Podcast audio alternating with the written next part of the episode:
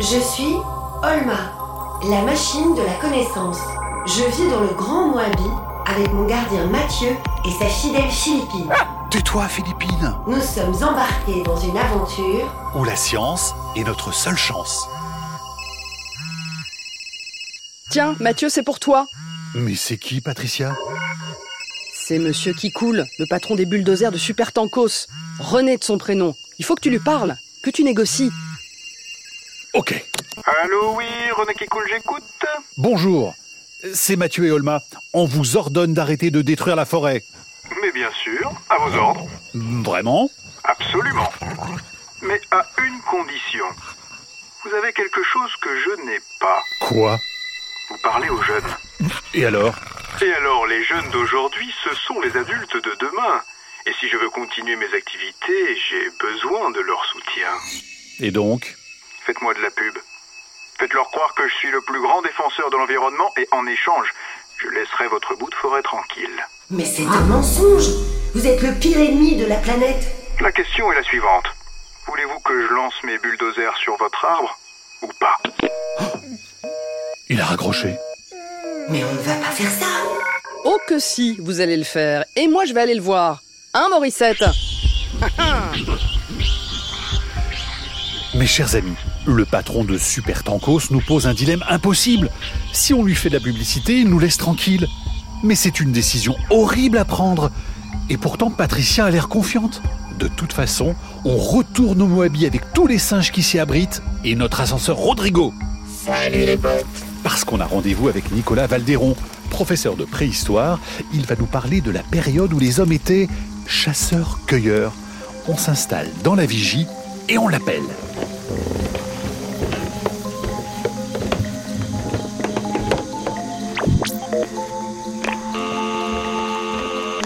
Bonjour Mathieu, bonjour Olma. Bonjour Nicolas. Bonjour Nicolas Dis-moi, j'ai appris que vous, les Homo sapiens, avant que vous n'inventiez l'agriculture, vous étiez ce qu'on appelle des chasseurs-cueilleurs.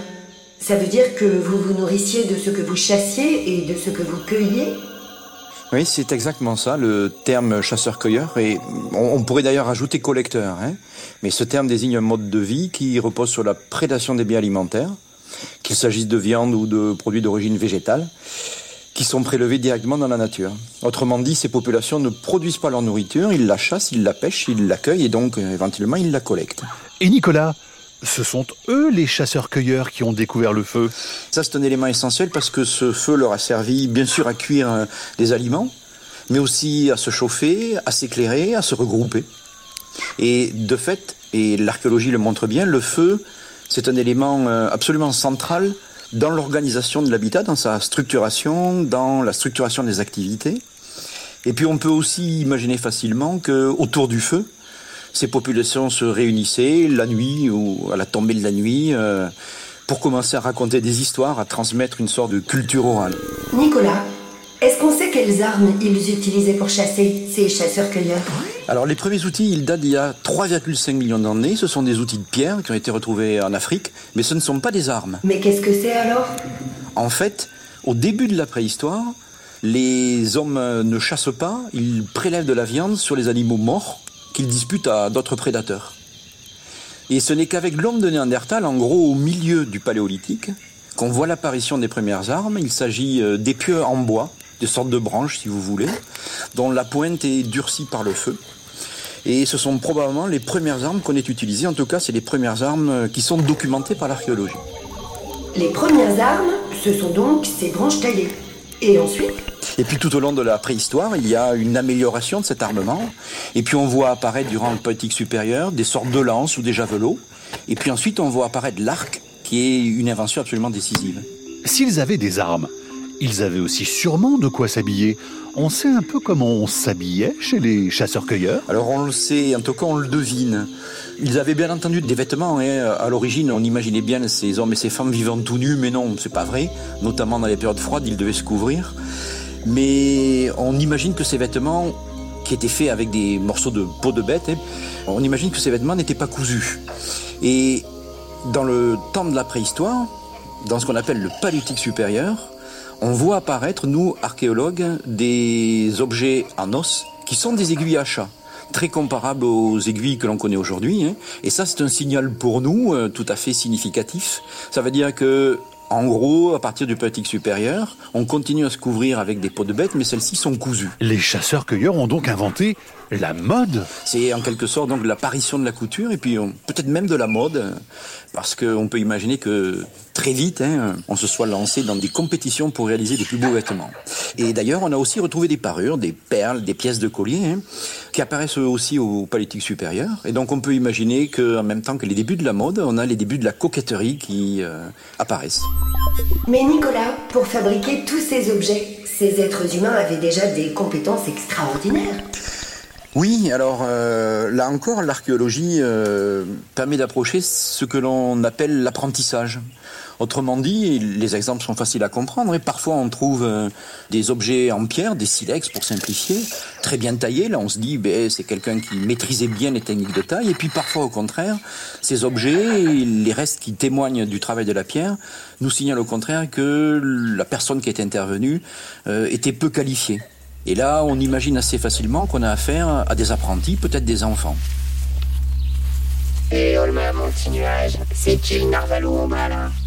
Raison, Rodrigo. Il y a quelqu'un qui s'approche du Moabi. Ami ou ennemi Hmm, difficile à dire. Il avance tout doucement. Il ne sait pas qu'on le voit depuis notre arbre. Qu'est-ce qu'il fait Il sort une machette. Je descends. Hé, vous Qu'est-ce que vous faites avec cette machette? Hé Il s'est enfui. Il a pris des fruits par terre et il a disparu.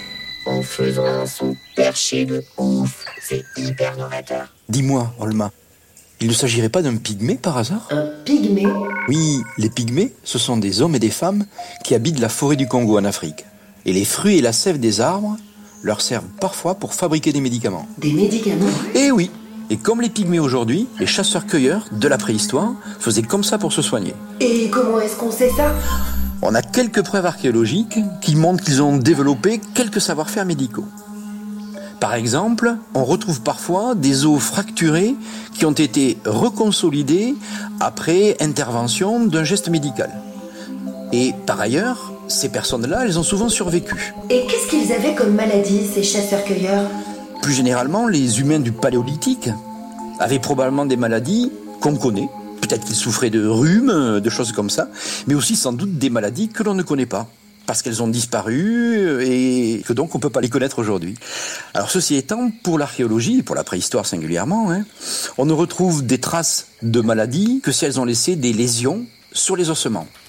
Alors ça arrive parfois avec les formes terminales de tuberculose et euh, sur certaines périodes de la préhistoire, on a cru pouvoir identifier ce type d'atteinte osseuse.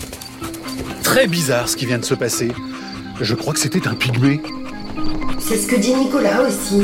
Eux aussi, ils vivent beaucoup de la cueillette et de la chasse. Je savais qu'ils habitaient la forêt du Congo, mais on n'en avait pas rencontré jusque-là. La prochaine fois qu'il vient, il faut qu'on essaie de lui parler. On guette. Alors bon, vous en étiez où? On parlait de la santé au néolithique. D'ailleurs, Nicolas, c'était quoi l'espérance de vie à cette époque? Alors elle était probablement assez courte, on peut dire euh, une quarantaine d'années d'espérance de vie, euh, c'est ce qu'on imagine assez régulièrement. On devine également une mortalité très importante des plus jeunes et puis également sans doute au moment même de l'accouchement, aussi bien d'ailleurs pour les mères que pour les enfants. Et de fait, à cette époque, atteindre 50 ou 60 ans, euh, ça devait être très rare. Mais bon, 50, 60 ans, on est déjà de grands vieillards. Et pourquoi le mode de vie des chasseurs-cueilleurs a disparu alors? Alors, je crois qu'il est difficile de dire pourquoi, mais on peut dire quand. En fait, les chasseurs-cueilleurs ont vécu tout au long du Paléolithique, c'est-à-dire pendant la quasi-totalité de la préhistoire, et c'est l'apparition du néolithique à la fin de la préhistoire, avec les premiers agriculteurs, les premiers paysans, qui met fin à ce mode de vie chasseur-cueilleur. Et cette disparition euh, des chasseurs-cueilleurs progressive, hein, elle a commencé il y a à peu près 10 000 ans, au moment où justement apparaissent les premières sociétés agricoles. Oh, encore ce drôle de bruit Le pygmée doit toujours être dans les parages. Le gars a un flot de l'espace. Nicolas, tu dis que les chasseurs-cueilleurs ont disparu. Mais pour les pygmées, tu disais tout à l'heure qu'ils vivaient de la chasse et de la cueillette. Donc il n'a pas complètement disparu, ce mode de vie? Et oui, tout à fait. Tous les chasseurs-cueilleurs n'ont pas disparu. Et du coup, il reste encore euh, bon, quelques milliers de chasseuses et de chasseurs-cueilleurs euh, à l'échelle de la planète. Et les pygmées euh, sont un des exemples les plus emblématiques de cette survivance de ce mode de vie chasseur-cueilleur. Et est-ce qu'on ne les trouve qu'en Afrique? Non, euh, on en trouve euh, par exemple en Sibérie. Alors c'est pas tout à fait des chasseurs-cueilleurs, mais ce sont des populations euh, d'éleveurs de rennes. Et puis après, on a aussi des chasseurs-cueilleurs en Amazonie. Et alors aussi emblématique que les pygmées, il y a également bien entendu les aborigènes d'Australie. Des populations qui ont su conserver un mode de vie qui est pas du tout un mode de vie de la préhistoire, c'est un mode de vie d'aujourd'hui, mais c'est un mode de vie, pour certains d'entre eux, qui reste un mode de vie de chasseur-cueilleur. C'est parfait. J'ai tout ce qu'il me faut pour recharger le canon à graines. Merci beaucoup, Nicolas. Merci Nicolas pour vos explications. Au revoir Au revoir Mathieu, au revoir Olma, et puis bon courage pour la suite et saluez les pygmées de ma part s'il vous plaît. Oui, si on arrive à les approcher. Quelque chose me dit qu'on va être amené à se recroiser. Et qui sait, les pygmées pourront peut-être nous aider contre René qui coule et ses bulldozers.